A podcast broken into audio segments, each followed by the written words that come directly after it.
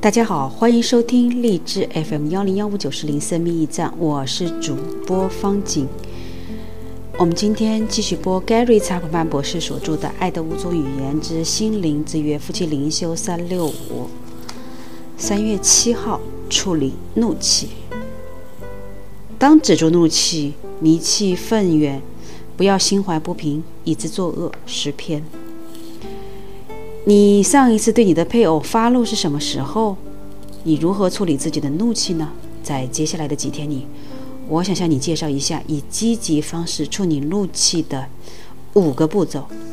第一步是向你自己承认，你感到很愤怒，这是显而易见的。你可能会说，谁都知道我很生气，也许是这样，但问题是，你是否意识到了自己很愤怒？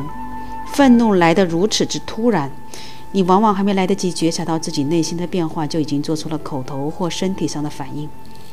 圣经从未说过发怒是错的，但却用了很多篇幅谈论控制怒气的重要性。诗篇三十七篇谈到避免暴怒，不要发脾气，因为会伤害他人。当你意识到自己很愤怒时，我建议你大声说：“我对此感到很愤怒。”现在我该怎么做？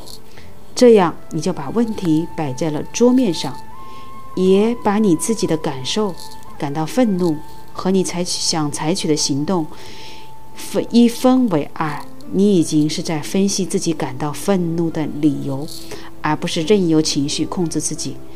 这是以积极的方式处理怒气的第一步。